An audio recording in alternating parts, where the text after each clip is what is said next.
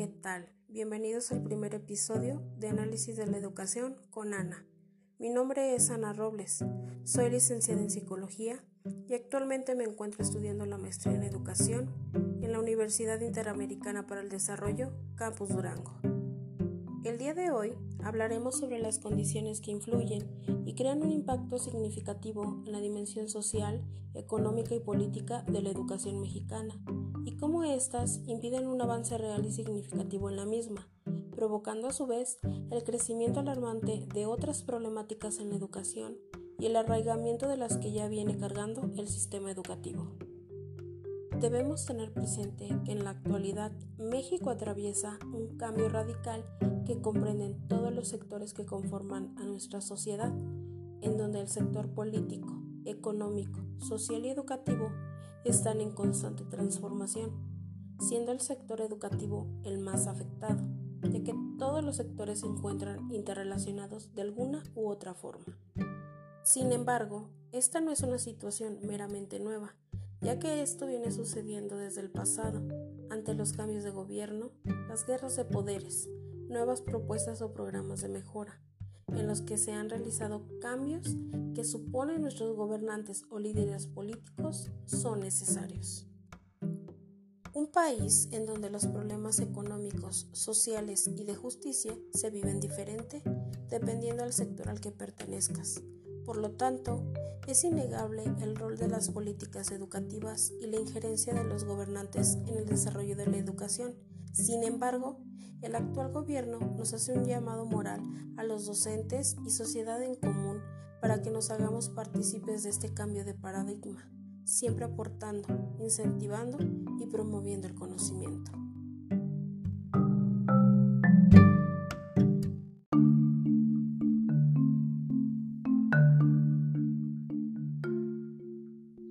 Nada, debemos entender que el proceso de educación pública es el resultado y efecto de las relaciones sociales y políticas,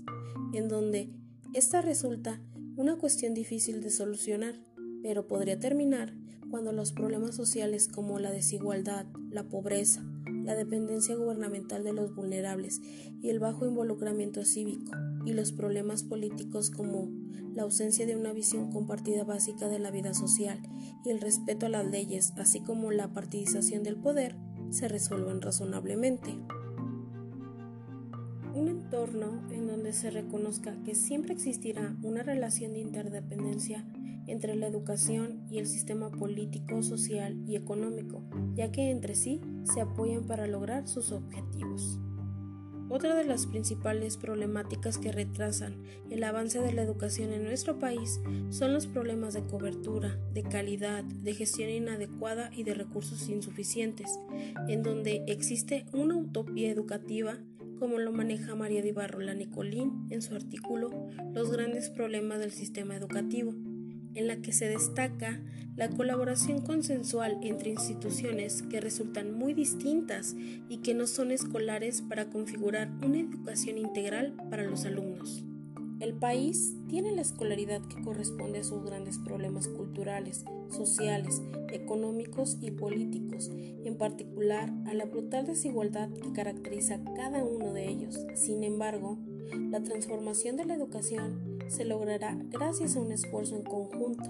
aprovechando la dedicación y compromiso de los docentes, capacitándolos y brindándoles mejores oportunidades de profesionalización, renovando y mejorando los procesos burocráticos y de gestión, asimismo, regularizándolos y finalmente relegando e institucionalizando, como menciona la autora, los procesos de aprendizaje ajenos a los docentes de clase. Claro ejemplo puede observarse en el deporte, en el arte, en la capacitación laboral, en la educación cívica y de tránsito, entre muchos otros.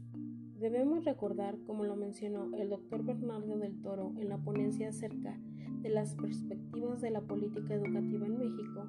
un país no tiene más educación que la que él mismo es capaz de definir. Por eso, copiar modelos es inútil. Por lo tanto, la definición de educación depende de la concepción que la sociedad tenga de sí misma y sus relaciones con los otros y con el planeta. Si esta concepción de sí mismo no se modifica, es difícil innovar en la educación. Un escenario innovador podría impulsar a una mejora considerable en la educación pública, donde ésta se convierta en el eje estratégico de la solución de los problemas sociales, como la desigualdad, la pobreza, el acceso al empleo y mejores ingresos del desarrollo local, regional y nacional. Asimismo, la educación y las escuelas en las que se lleva a cabo no son el factor único y causal del cambio social. No puede hacerse recaer en los maestros de las escuelas del país la responsabilidad plena por el desarrollo económico, social y cultural de sus contextos inmediatos en donde si no existe un claro marco de referencia sobre lo que significa ser un docente en la actualidad, probablemente va a ser siempre una política vulnerable, porque si se sigue pensando que la política consiste solo en la atracción de los mejores, aun cuando no se sabe definir el término mejores, terminará siendo vulnerable a las presiones externas y se dará una interpretación de los mejores solo por hacerlo y sin un fundamento válido y real. Recuerda que las políticas de crecimiento educativo deben acompañarse de políticas sociales y económicas coadyuvantes, donde es necesario crear un nuevo paradigma para guiar nuestras decisiones en la educación, ya que si bien el paradigma de acumulación, poder y éxito nos han traído cosas maravillosas, también han dejado consecuencias catastróficas para todos, por lo que es necesario enfrentar este hecho concreto a través de una nueva forma de ver el mundo. No olvidemos que el aprendizaje más significativo para la especie humana en estos momentos es aprender a cuidar, debido a que se convierte en el nuevo paradigma ético de las transformaciones educativas, con un panorama en el que existen un sinfín de desafíos, entre los que se encuentran la visión regional, que se refiere a que ningún país puede solucionar sus problemas solo, necesita apoyarse en los demás. Es a través de varias transformaciones sociales que exigen a los sistemas educativos adaptarse a ellas en el que se manifiestan aprendizajes significativos que resultan una clave importante para entender la situación que está atravesando nuestro país. Uno de estos aprendizajes sería que las reformas han sido reactivas a la presión social, política y económica, resultando una desventaja ante otras reformas que surgieron y que sí tomaron como eje central a la educación. Pero a mi parecer, el más importante es aquel que se relaciona a que las reformas educativas sin continuidad tenían poca probabilidad de éxito en donde las políticas educativas y las múltiples reformas fallidas no han sido orientadas ni consensuadas con el magisterio y la sociedad civil, propiciando así la perpetuidad de las problemáticas expresadas anteriormente. No olvidemos que nos encontramos en un punto en donde las reformas pueden acabar, como sucede en México, pero aquí la cuestión es si realmente estas pueden terminar o van cambiando porque son vulnerables a las presiones mencionadas. Estas vulnerabilidades pueden tener varios efectos. El primero sería que todos podemos pensar cuál es la mejor solución para los problemas presentes en los sistemas educativos de nuestra región otro podría ser la débil apropiación que en general han tenido las políticas educativas. También se considera este juego de estabilidad e inestabilidad jurídica que se tienen en relación a las políticas educativas, que tiene que ver con qué tan fortalecido se siente el Estado. Otro desafío tiene que ver con la baja institucionalidad política que caracteriza en general a nuestros países, con la baja calidad de la democracia que no solo se refiere a la electoral, sino al trabajo constante que conlleva este proceso. Y el último desafío nos habla sobre que a pesar de haberse establecido el monto del Producto Interno Bruto que se debe asignar a la educación y se ha ido incrementando el presupuesto para acercarse a esa norma, los datos demuestran que los recursos no son suficientes, ya que a nivel macroeconómico el presupuesto público proviene fundamentalmente de la federación, y se destina en más de un 90% al pago de salarios, en donde las muy escasas partidas presupuestales disponibles para operar en las escuelas están plagadas de restricciones y de ineficiencias administrativas, debido a que los directivos y el personal administrativo tienen poco control sobre cómo administrar los fondos, aun cuando estos saben las deficiencias de sus instituciones. Por lo tanto, mejor idea es mejorar, fortalecer, transformar y adaptar las instituciones, en donde se busque evaluar la idea de reformas educativas como reformas de políticas públicas o instrumentos de políticas públicas. También se necesita atender prioritariamente la vulnerabilidad de estas políticas desde las mismas, desde cómo han sido diseñadas y a la luz de las presiones externas. Y por último, se encuentra el cómo combinamos esta idea de racionalidad técnica como un componente de las políticas educativas, sin abandonar la idea de una racionalidad política donde queremos fortalecer políticas públicas basadas en evidencias y un buen aliado para que esta fórmula perdure en el tiempo es no perder de vista la racionalidad política que da el contexto para estas evidencias, para que se tomen buenas decisiones y sean lo más perdurables y lo menos vulnerables en el tiempo,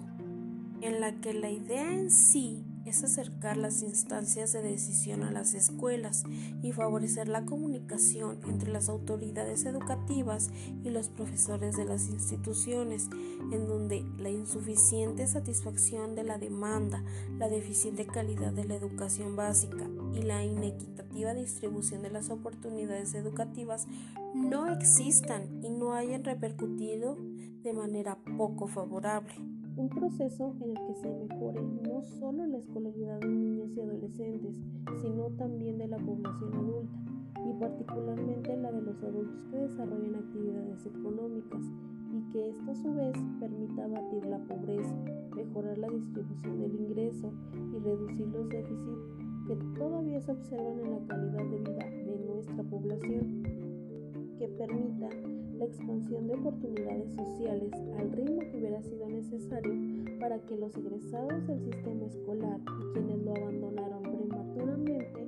pudieran desempeñar en el sistema productivo ocupaciones de complejidad proporcional a los diferentes niveles de escolaridad que ellos adquirieron.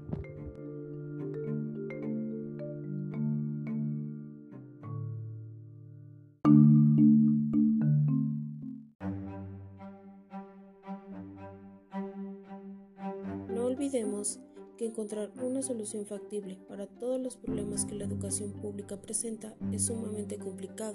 pero si nos damos a la tarea de encontrar alguna, debemos tener como objetivo primordial la solución a los problemas sociales, políticos y económicos en el que se cree y busque que la sociedad obtenga una concepción de educación diferente, además de sí mismos, de las relaciones con los demás y con el planeta, si no, será muy complicado innovar en el sector educativo y combatir las problemáticas más comunes de esta. Asimismo, crearnos un escenario innovador que impulsaría una mejora considerable en la educación pública, donde ésta se convierta en el eje estratégico de la solución de los problemas actuales, siendo las condiciones de pobreza estructural que persisten en una parte importante de la población de México y que representan uno de los mayores obstáculos para el cumplimiento del mandato constitucional de garantizar el derecho universal a una educación de calidad,